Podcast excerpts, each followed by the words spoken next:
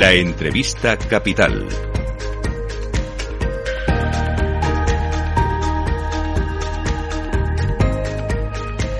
Miguel San Martín. El Banco Central Europeo decidía mantener los tipos de interés en el 4,5%, porque menuda semanita llevamos de bancos eh, centrales eh, desde en Latinoamérica, Brasil, México, Perú, en Europa, Suiza, Noruega, el Banco de Inglaterra, eh, el Banco Central Europeo y un día antes la Reserva Federal estadounidense y todavía nos queda el Banco de Japón que va un poco a contracorriente con esos tipos negativos. Vamos a analizar todo el escenario y los mensajes que nos dejaba tanto Jerome Powell como Christine Lagarde con Gregorio Ollaga. Él es el socio director de Welcome Assets Management. Oye, ¿qué tal? Muy buenas. Muy, buena, muy buenos días, Miguel. Encantado. Eh, ¿Cómo mm, se ve o poco, cómo se analiza un poco las, eh, el mensaje de Christine Lagarde? Yo veía como un poco el palo y la zanahoria diciendo que por un lado pues eh, las expectativas de inflación se contienen pero no en ningún momento se ha hablado de un recorte de los tipos de interés. A la vez eh, no lo deja claro sobre la recesión. Dice que ninguno votó a favor de bajar los tipos y siempre ha ido un poco a remolque de lo que decía la FED Sí, bueno, yo creo que está claro que la inflación va en la buena dirección en cuanto que se está poco a poco dominando, pero en nuestra opinión desde Welcome pensamos que los mercados están siendo demasiado optimistas, ¿no? Hay que tener en cuenta que todavía la inflación subyacente en Estados Unidos está todavía en el 4, en Europa, bueno, pues las previsiones que tiene el Banco Central, estamos hablando que para 2025 un 2,1, hasta 2025 no se alcanzan esas previsiones. En el 26 1,9, o sea que todavía nos queda un, un tiempo por recorrer. Por eso en nuestra opinión los mercados están siendo demasiado optimistas, sí que es muy claro que se ha hecho ya el pico de subidas, ¿no? Que, pero nosotros pensamos que estamos en lo que es la meseta, van a estar ahí los tipos arriba más tiempo de lo que está descontando, de lo que está descontando el mercado, que es lo que ha hecho volar todos los activos, ¿no? O sea que tenemos una meseta eh, muy grande, pero a la vez eh, se ve esa euforia en los mercados. Te comentaba hace un segundo que el eh, Wall Street Journal advertía de que esos mensajes de Jerome Powell de bajadas, la subida de los mercados, lo que puede hacer es alimentar otra vez la inflación. Efectivamente, al final estamos viendo, pues bueno, los los dos de los miembros de la Reserva Federal están manejando bajadas de 75 puntos para el año que viene, pero es que los mercados están descontando bajadas de 150 puntos básicos.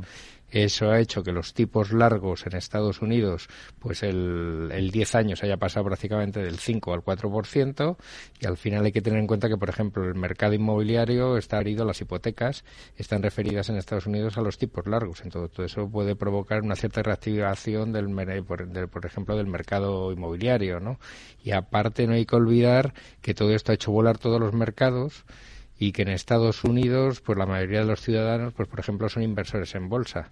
Entonces todo esto te crea una este subida de los mercados te crea un efecto riqueza que puede afectar a que el consumo vaya cayendo en menor medida, ¿no?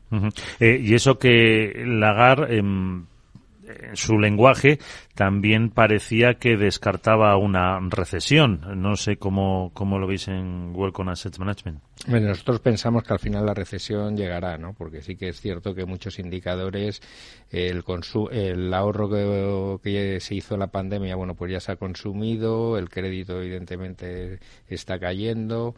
En el caso de Europa, que no en Estados Unidos, pero en el caso de Europa, el consumo público parece que Bruselas ya va a hacer algo de, de llamadas a más ajustes en los déficits, ¿no? Entonces, la recesión llegará. Lo que sí que pensamos es que mientras los niveles de desempleo están donde están, y ayer la preocupación de la GAR iba un poco por el tema de las subidas salariales y demás, ¿no? Mientras el desempleo esté donde está, pues todavía los bancos centrales no tienen necesidad de actuar yendo la inflación en la correcta dirección, pero todavía queda mucho trabajo por hacer. Y tenemos dos factores. Eh, bueno, en primer lugar, el propio Banco Central, lo hemos oído a Luis de Guindos en eh, varias ocasiones, apuesta por que eh, las llamadas medidas antiinflación se vayan retirando. Esos subsidios que esta semana también anunciaba Olaf Sol, el canciller, que se van a retirar. En España estamos ahí, ahí. Mm, eso es un factor que en menor o mayor medida también puede alimentar otra vez el, el monstruo. Efectivamente, son los dos puntos, yo creo. La inflación salarial, mientras no haya desempleo, los bancos centrales están muy cómodos en estos niveles. Y por otro lado, eh, pues eso, todas las medidas que hay que retirar, ¿no? Todas las medidas que se adoptaron desde la pandemia para, para intentar controlar la, la inflación, ¿no? Y el segundo que decía, mm, los factores geopolíticos, porque quién iba a pensarse que la inflación iba a subir mucho por una invasión que va a hacer dos años ahora eh, de Rusia en Ucrania. Tenemos el factor de Oriente Medio y luego China, que es eh, mm, una recuperación, el mismo eh, más lenta de lo esperado, Ayer mismo el Banco Mundial rebajaba su perspectiva para, para este año, la dejaba en el, prácticamente en el 5 pelado, quiero recordar. Sí, bueno, yo creo que además, o sea, la guerra de Ucrania, pues digamos que fue la guinda para la inflación, ¿no? Pero yo creo que era un proceso geopolítico más importante que ya, que ya le estaba apuntando que es la guerra geopolítica total entre Estados Unidos y China, ¿no? Entonces, al final de una globalización total, pues hemos pasado a una fragmentación de la globalización y eso evidentemente pues pues pues lleva a tener algo más de componente de inflación, ¿no?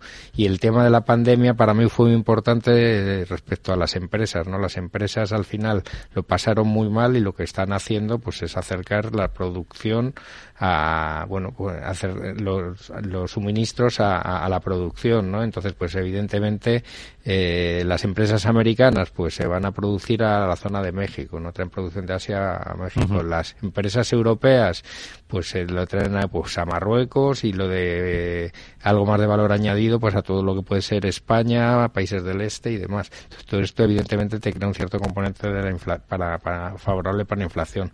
Aunque no nos podemos olvidar que todavía está presente la triple D, ¿no? La, la, deuda, la demografía y la digitalización, que eso evidentemente, bueno, pues lleva a una reducción de la inflación. ¿Qué hacemos con el mercado de bonos? ¿Qué hacemos con el mercado de bonos? Pues yo creo que ha sido demasiado optimista los mercados en general y que ha hecho crecer todos los activos y se está descontando excesivas bajadas. ¿no? Ya comentaba antes que en Estados Unidos están descontando 150 puntos básicos el próximo año. Entonces, si tienes en cuenta que todavía el desempleo está a niveles del 3,7 que las vacantes sin cubrir, los empleos sin cubrir, que estás hablando de niveles de 8.700.000 cuando lo normal serían 5 o 6 millones. Además, eso no se va a arreglar este año porque eh, habría que abrir la inmigración y con elecciones en noviembre eso no va a ocurrir.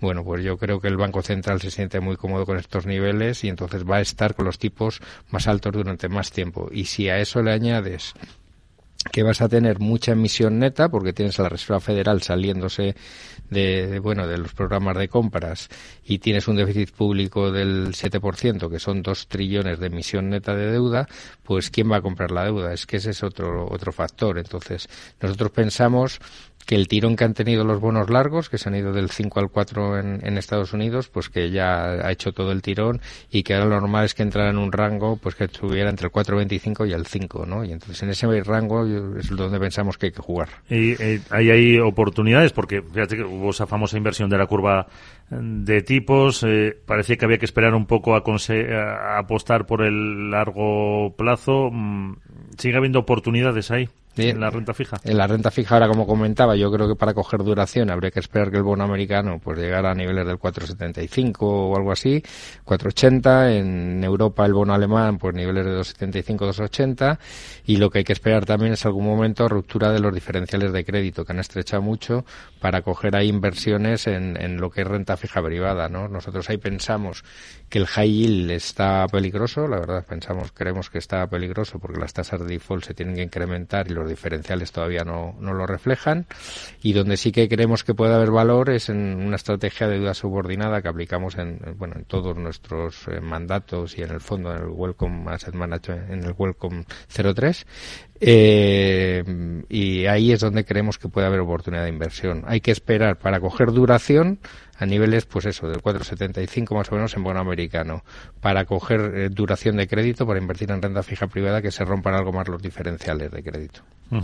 eh, en algún tipo de mm, empresa en especial, algún tipo de sector. Eh, hemos visto, fíjate, eh, no eh, con el cierre de ayer, pero por ejemplo en las tecnológicas tenemos a Nasdaq con más del 40% de revalorización en el año. Sí, bueno, en renta variable al hilo de al hilo evidentemente de todas estas bajadas de los largos, pues ha alimentado todos los activos de riesgo y la renta variable, bueno, en nuestra opinión, bueno, pues ahí habría que estar algo más infraponderado porque porque creemos que ya se ha hecho todo el recorrido de los largos por temas de valoraciones, entonces ahí sí que va a haber mucha dispersión sectorial. Entonces la tecnología, como comentas, nosotros pensamos que ha hecho prácticamente todo su recorrido y habría que ir a sectores más defensivos, ¿no? Utilities, pharma, todo este tipo de, sectores. ¿no? Y un último apunte que no sé si puede tener influencia o no. Hablaba de los bancos centrales que han tenido esta semana reunión. Eh, nos queda Japón con su mm, política la japonesa eh, puede influir en algo que puede pasar, eh, nos va a afectar o, está muy al margen de, de, pues de los mercados eh, en Europa y en Estados Unidos. Pues no se le presta demasiada atención, pero Japón tiene una importancia capital, tiene en dos sentidos. Por un lado, como ha hecho una política de tipos de interés divergente de la nuestra, eh, por ejemplo, gran parte de la deuda americana, el principal tenedor de bonos americano es, es Japón. Entonces, ahora mismo, grandes aseguradoras japonesas compraban deuda americana y la cubrían pues como han hecho políticas monetarias distintas, el coste de cobertura se ha disparado a niveles del 5,75. Conclusión, los japoneses, grandes compradores de deuda americana, no van a comprar. Es una de las cosas que puede hacer que los bonos vayan para arriba. Y por otro lado, para la economía europea es muy importante porque el gran competidor es la economía europea es una economía muy abierta, las exportaciones representan un 45% sobre el PIB de Alemania y el gran competidor en exportaciones para Europa, para Alemania, es, eh, es Japón, porque exportamos lo mismo, eh, industria con mucho valor añadido, coches, componentes y demás. Entonces, eh, como has hecho una política monetaria divergente, al final el euroyen se te ha ido a niveles, ahora está de 155 y si tú te vas a comprar, si eres un australiano y te vas a comprar un coche, pues un coche japonés respecto a un coche alemán está un 25% más barato que, normalmente, ¿no? Entonces, Japón no le prestamos mucha atención, pero es muy importante tanto en tema flujos como en competición de exportaciones, es, es un mercado muy importante. Pues eh, ahí está, ese apunte que nos deja también con vistas a la semana que viene Gregorio Llaga, el socio director de Welcome Assets Management. Muchísimas gracias feliz día. Encantado, Miguel. Muchísimas gracias.